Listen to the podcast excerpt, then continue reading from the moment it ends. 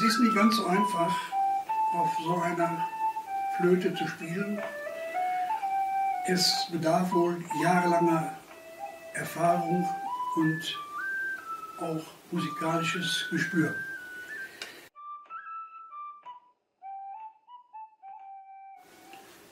Herzlich willkommen und Glück auf zu einer neuen Folge von Opa. Erzähl doch mal etwas vom Bergbau.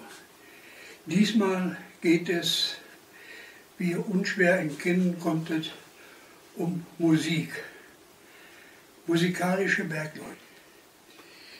Früher war mehr Lametta, so sah es einst der legendäre Loriot. Ich sage, früher war mehr Musik, bergmännische Musik.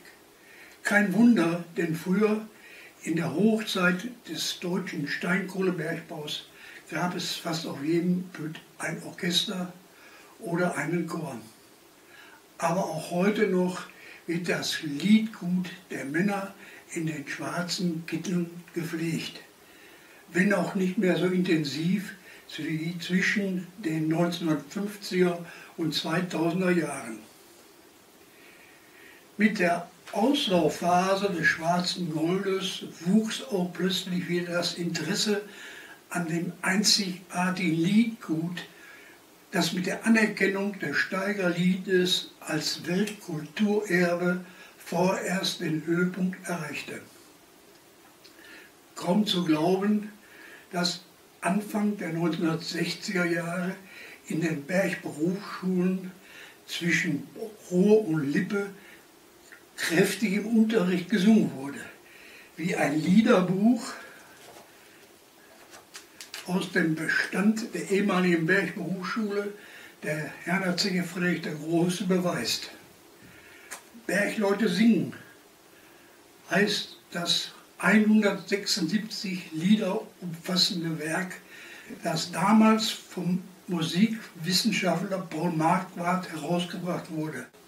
Anfang der 1960er Jahre fuhren junge Bergleute aus dem Großraum Dortmund erstmals im Rahmen einer 14-tägigen Freizeit nach Oberstdorf. Obwohl Beatles und Stones gerade die Musikwelt eroberten, wählten die jungen Kumpels das Lied Wenn wir erklimmen, das Lied der Bergvagabund zu ihrer damaligen Erkennungsmelodie. Glück auf heißt es aber auch am 30. April 1966 in Berlin. Dort findet ein Großkonzern der Bergmannskapellen statt. An der Veranstaltung in der Deutschlandhalle beteiligen sich die Orchester der Zechen Walsum, Bismarck und der in Herne beheimatete Spielmannszug Ruhr. Besonders lobenswert ist hier die Teilnahme der Gelsenkirchener Kumpels, denn sie hat erst zwei Monate vor Konzertbeginn erfahren, dass in Bütt die Großanlage Bismarck Ende September 1966 geschlossen wird. In den 1970er Jahren brachte unter anderem der Dortmunder Pläne Verlag die LP Mein Vater war, ist Bergmann heraus. Ab und zu greife ich ja bei meinen Filmen auf Musik von dieser LP zurück. Interpreten sind unter anderem oder waren unter anderem der Liedermacher von Bayer aus Essen, der aus Bottrum stammende Werner Worczek und das Bandonion Orchester Guton aus Duisburg.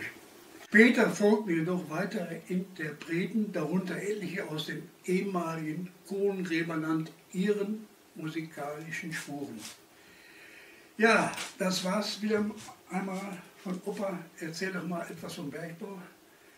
Ich hoffe, es hat wieder etwas Spaß gemacht und ihr konntet etwas Interessantes über die Musik der Werksorchester und Interpreten aus dem Ruhrgebiet erfahren.